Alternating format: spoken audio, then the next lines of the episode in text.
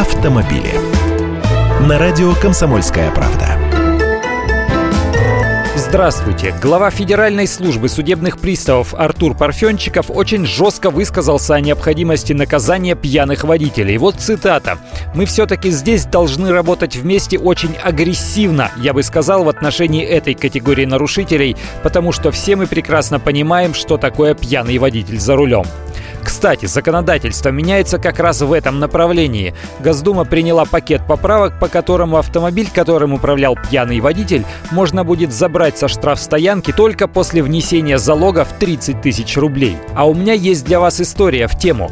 Московский водитель добился отмены лишения прав и штрафа за отказ проходить медицинское освидетельствование.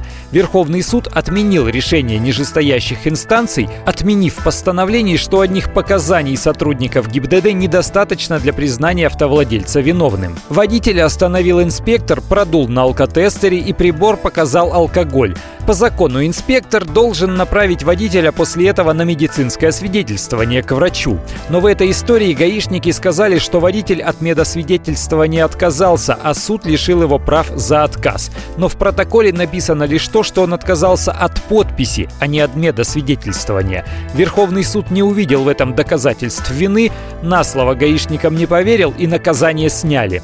Я Андрей Гречанников, ты эксперт «Комсомольской правды». С удовольствием общаюсь с вами в программе «Русские машины» ежедневно по будням в 13.00 по московскому времени.